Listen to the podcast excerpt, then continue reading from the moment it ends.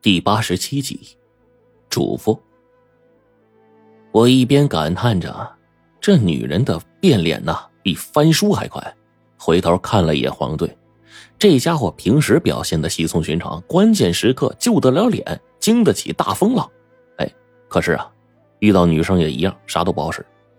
白老爷子一看别过头去的白程程，吹胡子瞪眼的就说：“程程。”你没跟你几个爷爷接上话呢啊！你这又要去哪儿啊？胡爷摇头，苦笑之中一片溺爱之色，说：“年轻人的事啊，你就别管了。来这里就跟你们说一个事儿啊，那墓啊在川南。众所周知，川南是最大的养尸地。”呃，与湖南的凤凰一带并作湘西，巫蛊尸术横行。哎，你们随时小心啊！邓九爷呢，也是一边叮咛着。我年轻那会儿，没少在那地面上吃亏。总之这次啊，厂长跟你们去啊，他只精通墓中诸事，除此之外，还得你们多操心呢。我点了点头。其实跟黄队啊。都懂这个邓九爷的意思，他并不往明面上说，只是点到为止。其实呢，是在告诉我们，如果有危险，一定先把白程程给弄出来。毕竟他们一群老爷子都疼这个孙女这些细节在他们眉宇之间，我们都看得出来。我给家里打了个电话，诅咒之类的事儿，我没敢跟我爸妈说，也是省得他们担心。这次电话呢，我也没敢多打，但是挂完电话，心里总是失落的。唯愿胡爷的野史啊是真的，要不然我们真的就有去无回了。那家里父母又怎么办呢？我也看得出来，黄队也是寂寞的。此刻的他看起来心事重重。便在这个时候，白程程从外面进来，看到我们愁眉苦脸的模样，就说：“干嘛哭丧个脸啊？阎王墓里面送死，你们学学我，明明知道结局不咋地，还乐呵呵的过去，干什么想那么多呀？”再怎么考虑，路还是要走的。哎，这一句话呀，忽然说我心坎里去了。是啊，路都是要走的。我们俩大老爷们竟然不如一个女的乐观呢。黄队被这一劝，心情好了不少。他也连忙说：“其实啊，我也没什么好悲伤的。老母亲在家，其实要说我还有什么遗憾，就是没找个媳妇儿。陈子，你比我小好几岁呢。”这种事对你来说没什么，在我这儿可就是人生大事了。混账东西，王八蛋！我眼珠子一转就知道他想的是啥。我心想，这家伙真对白程程有意思。可看人家这模样，身边怎么会缺得了男朋友呢？我摇了摇头，看了看黄队，又看看白程程，最后抛给他一个白眼坐在一边了。白程程看我们这怪模样啊，我以为他看不出来呢，竟不成想他聪明的很，指着自己问：“怎么想追本小姐？”我心说：“你这丫不会读心术吧？”啊！就听白程程笑道：“哼，你们把我当商品了吗？居然还让来让去的！更可笑的是，本小姐啊，哼，根本看不上你们两个傻蛋。看看你们从头到脚根本没有一点符合本小姐的择偶条件，你们哪里来的勇气啊？”竟然开始相互推让起来了，我跟黄队被这一顿打击搞得尴尬无比。反观黄程程，正站在一旁打量着我们，在看着笑话呢。狗东西！我现在才理解白老爷子口中说的刁蛮什么意思。只是我想不明白，这家伙也不胖啊，明明身影苗条，这怎么在白老爷子看来却是胖呢？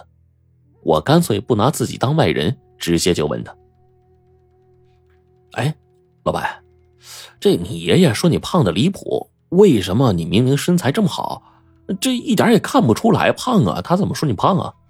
白程程似乎被我的话引起了共鸣，嘟着嘴埋怨道：“哎呀，我爷爷他们那群老顽固总是叫我练缩骨功，按照他们的要求来说呀，嗯，我还真是胖了。”黄队捂嘴一笑，白程程呢，忽然来了个反转，一蹙眉，瞪着眼说：“跟你们说我真的胖吗？”呃，刚好黄队一脱口，我急忙挤进去一句：“哎，你今天穿的这衣服很配你的气质。”哼，是吗？我也这么觉得。没想到出门随便一穿就这么有气质。嘿嘿，白城这话锋一转，故意白了我们一眼，哼道：“哼，可这关你什么事啊？五十千银钱，非奸即盗。我跟黄队翻了个白眼儿，大概对他来说，女人呐，真的是这世界上最难懂的动物了。也是，这小妞真不好惹，画风转变太快了，完全都不用过脑子，只是几句话，我就有点吃不消了。邓九爷呢，在第二天子夜开坛做法，让星难斗，替我跟黄队还有白程程一人请了一道秘制的化生符，交给我们三个。临行前，这老头子几次叮嘱说：“记住，符咒分化，心里默念我教你们的化生咒啊，温水吞服，一旦有变，关键时刻能救你们一命。再拖延一些时间，我们呢，把这个符给收好。”事不宜迟，黄队亲自开车，我们就准备出发，川南前往圣安镇。我帮着白程程搬了太多的零食用品，但是他自己的生活洗漱用品就占了半车，着实让人觉得恼火呀。本来我还想趁此机会啊坐到后座，跟白程程同坐，好让黄队一个人在前面干瞪眼儿，因为我不会开车，而这呢正是一个好机会。而白程程似乎老早就想到这一点了。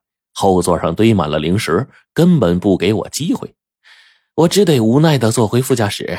黄队得意的看了我一眼，抛给我一个眼神那意思就是咱俩公平竞争，谁也不给谁捣乱。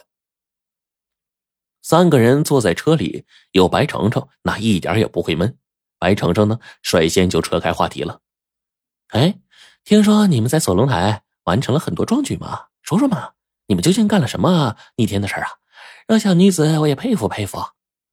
我跟黄队可不会忘了跟龙王签的保密协议。黄队直接说：“这个事情不能跟你说，你要是想知道的话，去问白老爷子。”不解风情。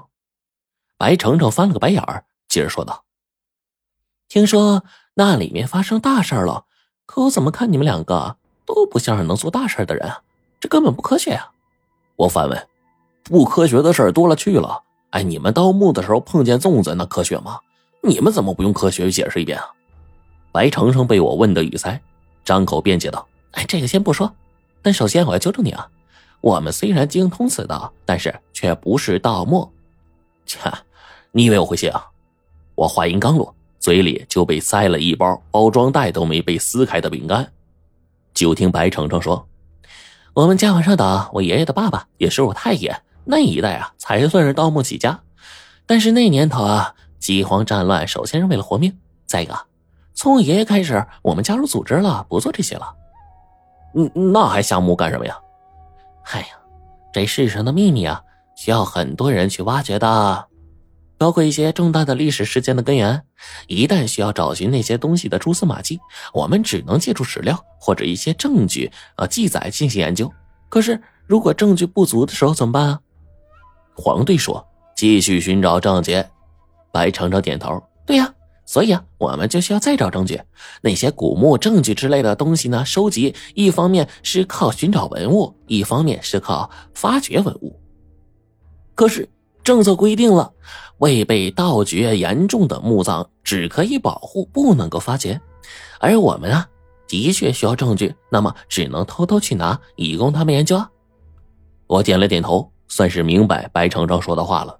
这简单而言呢，就是白程程他们祖上现在的确不盗墓了，而是帮助机构下古墓采集证据。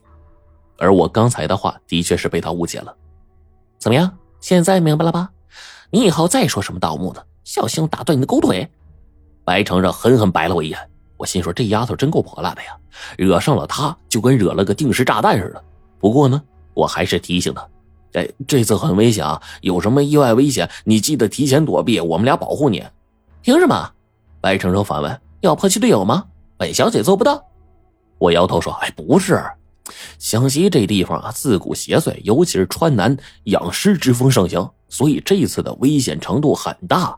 哎，你以为单靠几个黑驴蹄子就能真正的镇尸了吗？”白程程辩解几句，随后说道。咱们去的那一带好像玄关极多，大多数都是玄奘制。我爷爷跟我说过很多当地的这个风土人情，还有他们当时去的一些奇闻异事。我听说过养尸玄关、七星遗冢。哎，你们说这次项目会不会跟电影里那么刺激啊？我对这姑娘是没话说了，傲娇的呀，那跟个自恋狂似的。这就算了，反而把这么危险的事当成旅行，好家伙，我们这是夏目豆豆来了，不是真的来川南用命来旅行的。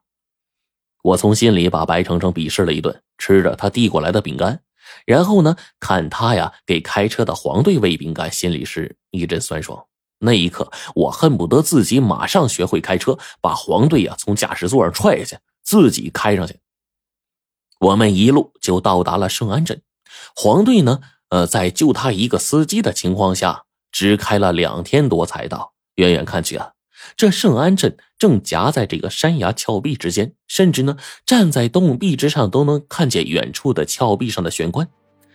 我跟白程程一路下车，在镇上终于找到了一个破旧的招待所。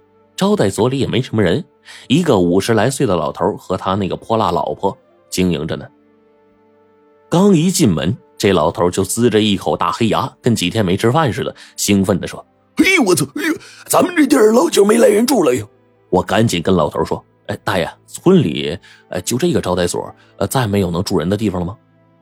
呀，住啥子人呀？啊，这间招待所就是俺们村里五星级大酒楼了，啊，你们还不满意啊？这老头一句话把白程程给呛乐了。这老头的泼辣媳妇呢，马上过来笑眯眯的说：“哎呀，你们呀还费这啥费啥这话哟？哎呦啊，前前年山上垮了，露出一堆尸体。哎呀，那么多外来人都住这里，呃，还不住的好好的？哎，来嘛来嘛，个人小两口啊，这么般配，哎呀，不要紧吧？我的注意力完全没在这上头，我只记了一句话。”老板娘说：“前年山上垮了，露出一堆尸体。”